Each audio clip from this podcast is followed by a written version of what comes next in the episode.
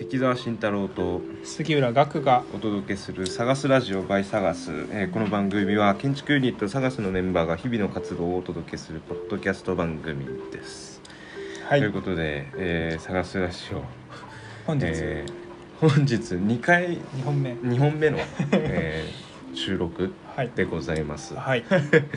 前回はですね、えー、と2021年の振り返り、2022年の抱負、うんえーいろんなことありました。それをちょっとお話ししているので、うん。ぜひそちらもチェックしていただければなと、はいお願いします。思います。で今回の、えーうん話題はですね、うん。えーうんまあ、ご存知の方もうん、えーいると思うんですが、うん。サヌうん。というですね、うん。えーあれは何ですか？あ あれは何ですか？あれはですね、はい「Live with Nature」っていうのをテーマに掲げて、はいはい。こう都市の人が森に通うきっかけとなるサービス、はいはい。まあまあいわゆ2つ目のセカンドホームっていう、はいはい。2つ目の家をも持つっていうサービスうんうんうんうん。ですね、いわゆるえっ、と山梨県ですかあれは？あれは山梨県うんそれから山長野県、長野県にある、えっとサブスクリプションで、うん。まあ月何万円えかーとそうですそうです。今は月5万円。5万円お支払いして、えっと1週間ぐらいステイできるんですかあれは、えー、とそうですね。大体そう。それぐらいえっういろんなところにサブスクで泊まれるはい、サブスク型の別荘みたいな、はいはいはい。すごいおしゃれな仕様になっているので、はい、そちらもちょっと、ははい。い、なんか納得いかなそうな顔してますけど。いやいやとんでもないとんは。でもない。い、でそちらのサヌは、えっとまたあのーググったりとかしてちそうですね。ょっと確認して。あのいろいろメディアにも載はいってるので、メディアそうですね。ワイヤードとかにもねはい載ってますね。いそれからろんな。商店建はい築の商店建築。1月の表紙になってはいはいはいます、はい。ぜひご覧ください。なので、はい、ご覧いただければなそちらでチェックしていただければなと思うんですけれども、ね。えっとサヌの、はい。はいえっとサガスのですね、えっと杉浦君が、はい。杉浦君はい、杉浦君が、えーっとサヌの設計の担当の中の一人はいそうですね。ということで、えーやられたと。2021年、うんまあ、相当大変な業務だったとお伺いしてるんですけども、えーっとその中でどういう、えー担当をしたりとかどういう仕事をしてたのかとかちょっと伺えればなと思うんですけど、うん。はい、その今日はそんな話をちょっと。でできればという話ですかね。えっ、とサカスにいながら、まあ、僕はあの ADX というところで働いてるんですけど、はいはい。えー、とそこで建築設計事務所ですね。設計事務所ですね。まあ設計事務所って言いながらあそこは あそこはっていうか、はい。えーと今働いてるからこう工務店みたいな性格もあってうんうん。施工もする、はいはい。えー、となんでサヌに関しては施工も含めてうん、全部やったんですか？業務です。すごいですね。で、えー、と実際に自分たちが入ったのは、えー、と4月から。はい。ほぼ4月からです、はい。でそれ以前にも代表を含め大まあ、主に代表がお客さんサヌーさんの方とはい。打ち合わせしていろいろ進めていましたと、はい。ただまあ4月ぐらいから実際にじゃあ入ってほしいって自分には話が来たのは4月ぐらいから、うん。で4月から入ってそこから設計はい。に参加しました、はいはいはいまあ、でそこでうん。設計で、えー、と実際図面を引いたりとかどうそうただいう設計をやってきたんですか？えっと、えっと、サルトプロジェクトでは、はいはい。なんかこう 3D で立ち上げて、はいはい。それで設計をいろいろあなるほど。やってたんですね。ただ僕は、えっと、ライノっていうソフト、はいはいはい。わゆるライノ。いみんな使ってますけどライノを使って CAD ので CAD のはい 3D キャドを使ったんです。けど、僕キャラその時に初めて使ったなるほどなるほぼほぼ戦力にならなかったです。ほど簡単に言うと、ああはい。でだから実際に、えー、と着工は8月ぐらいに着工、まあ、はい。4月末ぐらいですかね、あんまりちょっとその辺のあれですけど4月着工って言った時に、4567で関わったんですけど、はいはい。実際設計のプロセスで僕は図面書いたのはほとんどなくて、はい。なくてっていうかあの CAD が全然使わなかったので ライノが使わなかったので、はい。えっ、とほぼほぼそこが関わっ CAD って意味では関わってないんですよ、うんうん。でただまあどういう作り方をするかとか、はいはい。どうどういう色を使うかみたいな打ち合わせはいつも参加してましたけど、実際に図面描いてくれたり 3D 立ち上げてくれたりパース作ってくれたりしたのは全然別の人。っなるほどなるていうのが、えー自分の関わり方でした。はいはい。でその後実際に建てるってなってはい。建てていって、次の敷地出す出す出すって敷地がいくつもあるんで、うんうんうんじゃあ2つ目3つ目の敷地3つ目かな？3つ目の敷地出すって言った時に申請関係をやる。確認申請はいはいどどういう申請なんですか？えーっとね。なんか建築の基準。建築の確認申確認申請。あとそうですね。建築の申請。請なんかこの土地にだあのこれ建てて大丈夫かとかあそうそうですそうです。境界線がどうとかそういう話ですか？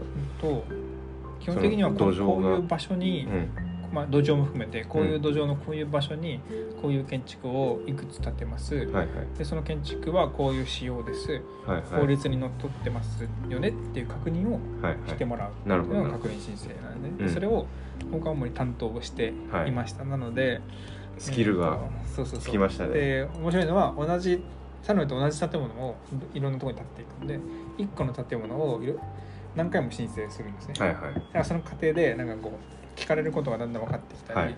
やることが分かってきて、うんうん。すごい勉強になったっていうのがあ夏以降の話かな、はいはいはい。で12月ぐらいに11月か。11月に一旦全部申請出し切ってはい。50棟分ぐらいの申請を出し切って終わりましたっていうのが今。50頭やりきったんですね。はい。その50頭分大変苦労されたと思うんでそこの評価ちゃんとしていただきたいですけどね。はい。まあはい。まあでもなんかそういった業務をされていいる中でもまあえっと、ちゃんと設計出身というか、えっと、確認申請もやりつつ、まあ、いろんなところサヌーのゼロからできるところを全部見てきたと思うんですけど、サヌーをこうサヌーが実際できてみて、えっと、どういう印象を受けましたか？その、まあ、ご自身のこうこれまでの建築との体体験とか、うん。その自分の体験とかを含めてサヌーってはい。何,、何に見えたりとかしますか？サヌーですか、はい。何に見えたり、うん、サヌーがどういうふうな使われ方をこれからするとかサヌーの印象をこう聞きたいなと今日は。建。築的なうん。建築とかその使われ方とか。そうですね。その使われ建築としてのははい。僕あのあれなんです多分木造初めてでした、うん自分にとってのあ木造作るのが。うんはいはい。そうですそのイタリアにいた時は、はいはいイタリアって石石像はいはい。レンガ石像のあの書籍なんでうん積み上げていく、で今回木造って柱を柱とかこう線を組んでいってはい。組み立てていくっていうのはいはいが木造だったんで、木造ってこんなにやること多いんだっていう正直なお印象ーなるほど。です。なんか礎石だと、はい。あと RC とかだと、はいはい。組み上げたり型枠でもう壁立てちゃったらうんうん。終わり終わりと終わりなんですけど、うんうん。まあ木造ってなんかややこしいなって 正直なとこ。ろえあこんなあるーあるんだっていうのがなんかあれですか？なんかその力加減みたいな。まずパーツが多いです、ね、構造とか。ああパーツ、うん。例えばこの壁だったらあの RC で一発入れたら終わりじゃない。ですか、木造って柱しかないんで基うんう本的に、ん柱になんか貼って壁にしなきゃいけないんですけど。壁の中になんかいなきゃなんかこう壁材のモデル的な感じですね、はいはいはい。なんかこうすごい、えー、と簡単に言うとなんかこうプリントして出てくるポスターとピースをはめて作るジグソーパズルのポスターの違いみたいなそれぐらい違う。えなんかイタリアでやってた建築と日本のはい。木造建築そんなに違う。日本の RC はちょっと僕正直わかんないですけど、うんうんイタリアと日本だとそれぐらい違いましたっていうのが一つと使われ方の話の方が面白いですかね、うんうんうんなんかアグリツーリズムにもなんか近いかも。しれ近ないいかなっていう。えっと日本人って割とこう住んでるところと働いてるところがある程度固定化されていて、うん。動かないっていう生き方を今までしてたと思うんですよね、うん。首都圏に過ごしてる人働いてる人は、えー、と埼玉とか千葉とかベッドタウンに家を持って、でそこから1時間ぐらい通ってうん。でっていうのを大体定年までやってみたいな生生活が今までだった中で、うん、それがまあ都市化とかねそうそ都市化とか。いう顕著にもう現れるベッドタウンみたいな。ベッドタウン。で東京の人は東京。都市、うん。うんあの地方の人は地方都市はいはい。みたいなのが今までだった。のに対して、うん。もうちょっと、えーその枠組みを崩して緩やかにはい。どこでも働けるしあるいは東京で働くこともいいけど地方で働くこともいい。特にその地方って言ってるのが自然の中です住みながら働くみたいなこともいいよね、はい。そのどっちも全部欲張りな生活ができる。うんうんっていうのを多分サヌは目指して。うんうん目指してるかどうかはともかく実現するのはそういうライうんはいはいフスタイル、はい。でそのライフスタイルってなんかこううんアグリツーリズムみたいなのに近いのかもしれないなっていう話を思ってます、はいはい経験した中で言うと、はいうん。アグリツーリズムって多分イタリアの文化ですよね、うんうん。イタリアのワイナリーとかイタリアの農家さんのうん。持ってるお家にお邪魔して、えー、と例えばミラノとかローマとか住んでると、まあ、イイタリアの都会って日本で言ったら田舎ですけど、うん。都会に住んでる人たちがあるいは、えー、とニューヨークみたいな都会に住んでる人たちあるいはロンドンとかに都会に住んでる人たち。ロンドンとかね。特に、はいはいはい。ゲルマンの人たちが多分好きなんですけど、はい。ゲルマンの人たちが都会に住んでてガチガチの都会に住んでる人たちがイタリアにイタリアって基本あの田舎なんでイタリアみたいな田舎にやってきて、夏1ヶ月過ごして、はいはい。えーデトックスして帰っていくみたいな、うん。そういう生活。そう。でヨーロッパって多分ヨーロッパで一つの国あるいは地域なんで、うん。まあ、日本でやるのとはあんま変わらなくて、はいはい。日本でやってる東京と山梨長野の往復っていうのは、えーあっちの文化圏でいうとニューヨークからイタリアの往復みたいな、そうね近いですね感覚としては。言語も近いし。あでもそれにすごい近いなと思いました、うんうんで今回のサヌエも割と選んでる場所っていうのは美味しいものがある場所、うん。うんあるいはうん。ある程度文化がある場所、はいはい。で自然がある場所みたいなのもすごくそれに近い。うん。イタリアのアグリツーリズムも美味しいハムがある場所。美味しはいいワインがある場ある所として、オリーブとかねえーオリーブの山山山並みがあるところうん。みたいな選択で野菜も美味しいしそうそう。水もねいい水が。いいところ。うん。で多分この辺りはしんちゃんの方が詳しいんですけど、うん。アグリツーリズムにいた。はいはいはい。結構なんかそういうののえーっとで割とヨーロッパの人たちって豊かな生活をしているので、そういう豊かな生活を日本に持ち込んでる節があって、はい。はいいいなと思っています。まあそのヨーロッパで行われているその大陸間で今はあのアメリカとかイギリスとかからまあちょっとお金を持った裕お福な人たちが。イタリアの、えー、とワイン農家とかに来て、まあ、1週間ぐらいワインいい美味しいワインとか美味しい、まあ、食材とかそういうのに囲まれながら1週間生活しているっていうのが、まあ、あアグリツーリズムっていうんですけど、えー、とまさにそれを、えー、と日本国内でこう完結させてくれるような、まあ、サービスというか、えーとまあ、そういう建築にん建築になっていくのかなということですよね。そうですね、はいはいはい、そうですそうです。まさにそうです。そうですね。アグリツーリズムってすごい面白いですよね。面白いですよね、うん。なんかあのニコロってわかりますか？ニコロは会ったことないです。僕は会ったこと会ったことないですよね、ニコロっていうはい僕の友達がいて、はい。はい彼はチェーチナっていうピサからちょっと行ったところの町に住んでるんですけど、はい。彼の町はまさにアグリツーリズムであの流行ってる町ではいはい。普段は何もない町なんですけど、はい。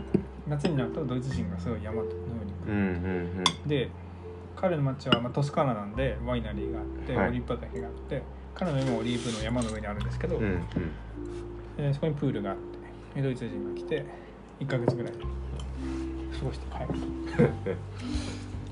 そう僕も1ヶ月ぐらいですかあれ多分。あのフランス留学したんですけどえっとまあイタリアの文化とかそういうのにすごい傾倒してたっていうかすごい好きだったので、そう。イタリアのトスカーナに1ヶ月ぐらい滞在したんですよね。その時に、えっとフィレンツェから、えっと電車で1時間ぐらいなのかな。ちょっとそこら辺すごい覚えてないんですけどポンタッシエベっていう駅があって、ポンタッシエベっていうすごい小さい駅からえっと車で20分ぐらい行ったところに、えっとニッポツァーノっていうところがあるんですね。でニッポツァーノっていう、えーすごい、えーワインの畑がすごい豊かってオリーブとかもあってで教会すごい丘があって丘の頂上に教会があって、えっとそのワイン農家さんの蔵っていうかワインの、えっと貯蔵してる場所があるみたいな、本当典型的な田舎の、えーイタリアみたいなところに、えっと住まわしてもらったっていうか、えっと滞在させてもらってで実際その人もアグリツーリズムを受け入れてる人っていうか、うん。そういうのを多分斡旋してるのかわかんないんですけどなんか紹介したりとか人を紹介したりとか畑紹介したりとかいろんなワインの農家さんとつながってたりみたいな。でたまにローマの方に行ったりとかなんかいろいろしてる人で面白い人だったんですけどそうその時もアメリカからとかロンドンからとか本当家族ぐるみでえっとなんか、まあ、23日滞在してまたどっか違うあのトスカーナって、まあ、結構すごい広いですけどいろんなところに行ったりとかしてる印象があって、まあ、お金とかすごいそういうのが恵まれてますけどその人生的っていうんですかん。生活のこう幅がすごい広がるなっていうのはすごいなんか再確認したところで。でサムは、えっと日本人のなんかそういうなんていうんですか都会とあとその対照的なこう田舎とか自然とかそういうのに憧れみたいなのありますけどそういうのをこう近づけてくれるような、えっと一つのこうサービスというかうん。装置になってくるんじゃないかなと思うんですよね。うん。なんであの 僕たちも探すで、えっとアフリカとか、うんえっとその土着のものを使って、えっと建築を設計したりだとか、えっとそのアフリカとかタンザニアの人たちがどういう使い方をするかとかどういうふうに、えっとまあなんていうんですかこう近代的とか言ったらあれですけどその先進国の生活とこう並べていくかみたいな、うん。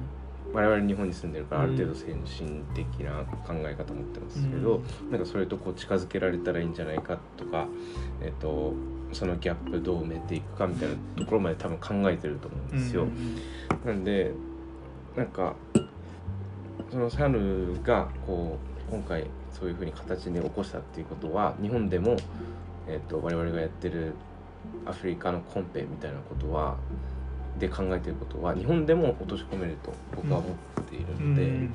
確かにそっちの方がそっちの方がそれである意味一つのサービスになるし、うんライフスタイルを作ることにうんなりますよね。うん、なんでそういうのも面白いなとうん思いますね。うん、なるほどね。でも最近すごい興味を持っていることにはい、新しい文明を作るっていうことがあってシビリゼーション。そうシビリゼーションこれは僕が新しく作った言葉なんだけど新しい文明を多分作る必要があるなるほつまりそれはい今 20, 20世紀から21世紀の、えー最初の10年間ぐらいまで支配してきた文明のあり方と今後の100年の文明のあり方って多分違う形になるんじゃないかっていう気がもうそれがこう顕著に現れてますよね。そういろんなところで。でそれは、えー一つには、えー、とアフリカとかうん。東南アジアとか南米みたいな国が豊かになって、全員がものすごいエネルギーを使うし時代が来るとそうすると今の文明の形は絶対に多分成り立たないんですよね。なるほど。だとか、えー中国とアメリカとロシアの関係性とかうんうん。全然違うフェーズに来ていて、うんでその時に今までと同じような文明の考え方だと成り立たないんだうんはいろうなと思う、新しい文明を作るための、えーサービスとか、はいあれまあサービスって言っちゃうんですけど新しい文明をじゃあどうやって作っていくかっていうと、うん。いくい作っていくかっていくってことが大事で、うんうん。それは多分まあ資本主義は基本変わらないので、その中サービスを通して。文明の形って変えていく必要があるなって僕は思っていて、うんうん。サネはそれの一つかもしれない。なるほど。今は日本でやってますけど海外でもや展開を、えー予定してうんいるって話も聞いているので、うんうんうんえー、といろんな形で良い文明を作っていくに作っていくとしたら最初の100年の最初の20年ぐらいは多分彼らは担うこと担うことになる。でしょうっていう観測の上で、えーでサガスもその一つにならなきゃいけないと思ってるんですよね。でアフリカとかに対してアプローチしているのもまさにそれでうん。はい。アフリカが成長していった時に地球全体としてどういう文明を作っていくか、うん。文明って今まではすごい面白くてこれ話長くなっちゃうんですけど、はいはいはい。文明ってすごい面白くてはい。今まで多分中中国の文明とかうん。ヨーロッパのローマの文明とか地域ごとに文明が成り立ってて、中米のインカとか。インカとかああるいはアステカとか。インドとかはいはい。こういろんなところで文明エジプトとか文明ありましたよね。日本もそうですよね。日本も一つの文明ですよね、うんうん。でただそれが今情報社会で一つになってる、うん。で地球が一つになってうんいく、うん。この地球の地球全体としての文明地球文明っていうのをどう作っていくかってすごい大きな課題になると思うんですよ、はいはいはい。僕今まで地域的に文明を作っていてその文明と文明の衝突っていうのが外交だったり、うん貿易だったりそういう時に出てきたわけですけどそれが今全部こう流されていって、はい。一つの地球みんなで地球。でえっ、となんだっけ？宇宙船地球号って言ったのは、はい。あれは誰でしたっけ？宇宙船地球号。あの建築家のバックミンスター・フラー。はいはい。フラーが言いましたよね、はい。でフラーが言ったあの宇宙船地球号って言葉が現実に落ちてきてるのがここからの20年だと思うんですよ、宇宙船地球号じゃあどうやって本当に作っていくかじその当時は地球号っていうのが概念上でなんとなく地球っていうのを理解するときに出てきた言葉だ,、ったのに対して今本当に経済も環境も連動して動いちゃってる、はい。特にコロナで分かったのはどっかで中国の武漢とで起こったウイルスはいはい。が地球にこんなに早く回って地球って一つなんだって分かっちゃう、分かっちゃうわけです南極大陸でも感染する、はいはいはい。でこの地球ね。地球って文明をじゃあどうやって作っていくのってで国連はもはやそれじゃ機能しない、うん。してないっていうのが明らかで。それに代わる多分民間の力で何かしなきゃいけなくて、はいうん。ももはやもうなんか公的なものにはあんまり期待してもいいけど期待なんて言ったら作る側にはならない。そうですね。彼らは守る側だから、うんうん。こういうシステムを作ってそれを公公共に守ってもらうってぐらいしかないと思う、事務局の方ですよね。そうそうそう。そ う彼らにはその力はない。事務局ので。方で民間の力で文明を作ってはい。いってでそれをまあ公公的なものにお墨付きをもらって、うん。えー保護をしてもらって、はい。そういう方で地球全体の文明を作る。うんうなるんだろうなっていう気がしてるんですよ。はいはい。でなんでうーんサガスとかサヌとかも全部そういうの含めてそういう文明を作っていってるって考えたら面白いところに居続けられるなって思ってます。なるほど。なんか今のそのイントネーションだとうんこう、なんかサガスとかサンまあサガスとかって言ったらあれですけど あのサガスはまだ何もやってないんで、まあそうですね。何もクリエイトしてないんであれですけどサヌなんかがこう掲げているえっ、とそのネネイチャーリブ・イズ・ネイチャーですか？Live with nature nature ってちょっとあれですけどそのリジェネレリジェネレジェネラティブリジェネラティブ。なこうものを作るとかってその大きい意味で考えたらすごいいいなって思うんですけどもうちょっと小さく考えると小さい器で考えるとなんかその今地球の地球としてのこう文明みたいなことを言ってましたけど、うん。えっ、となんかサヌのこうサヌだけの文明みたいな、うん。なっちゃわないですかね。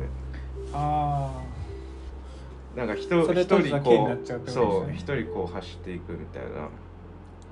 やそれは多分あるうんうんうんあそれはだから大衆化しないってことですかね、はいはいどうなんでしょう、うん。なんか大衆化しないっていうのもああるかもしれないし、まあすごい優秀な方がすごい集まっているサヌなので、まあなんかそういったのものをこう解決されていくんだろうなとは思うんですけど。そうですようんうね、んだから今で言うとかなり限られたうん。はいはい。人に対してのサービスで、うんえー、とそもそも別荘を持っている人たちの層うん。つまり所得の上の層に対して。別荘を持つんじゃなくて5万円でサブスクしませんかはいっていう話になっうんているんで、えーっと もうそこはこれ多分言ったら怒られ。るのであんまり言わないですけど。えーっとまあ、彼らに対してアプローチするのが多分一番効果的なんだよね。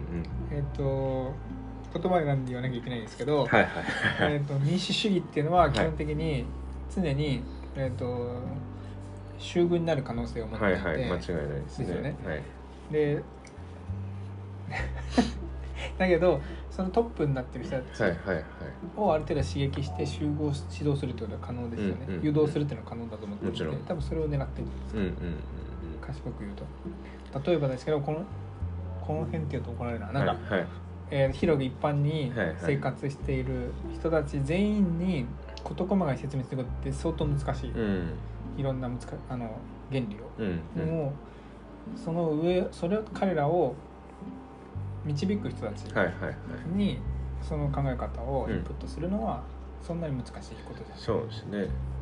だからなんかこうそろそろ話をまとめたいんですけど。そうです まあでもサガスもえっ、とあながちえっ、となんていうんですかね新しいこう建築を作るというか新しいこう思考を持ってフレッシュな考え方を持って、えっと建築に対して、えっと臨んできたというかそうですね。そういう姿勢を組みもそうだと思姿勢を持ってきたっていうのはあるのでまあこの1年5年10年その先っていうのをまたこう考えてたですすそうです。はい、でそのまあこう研究の一つとして、えっと今回サヌで、うんえー設計の一人として関わってきたことっていうのは大きな経験大きな経に験ですねなっ。たと思います。うんうんうんそうです。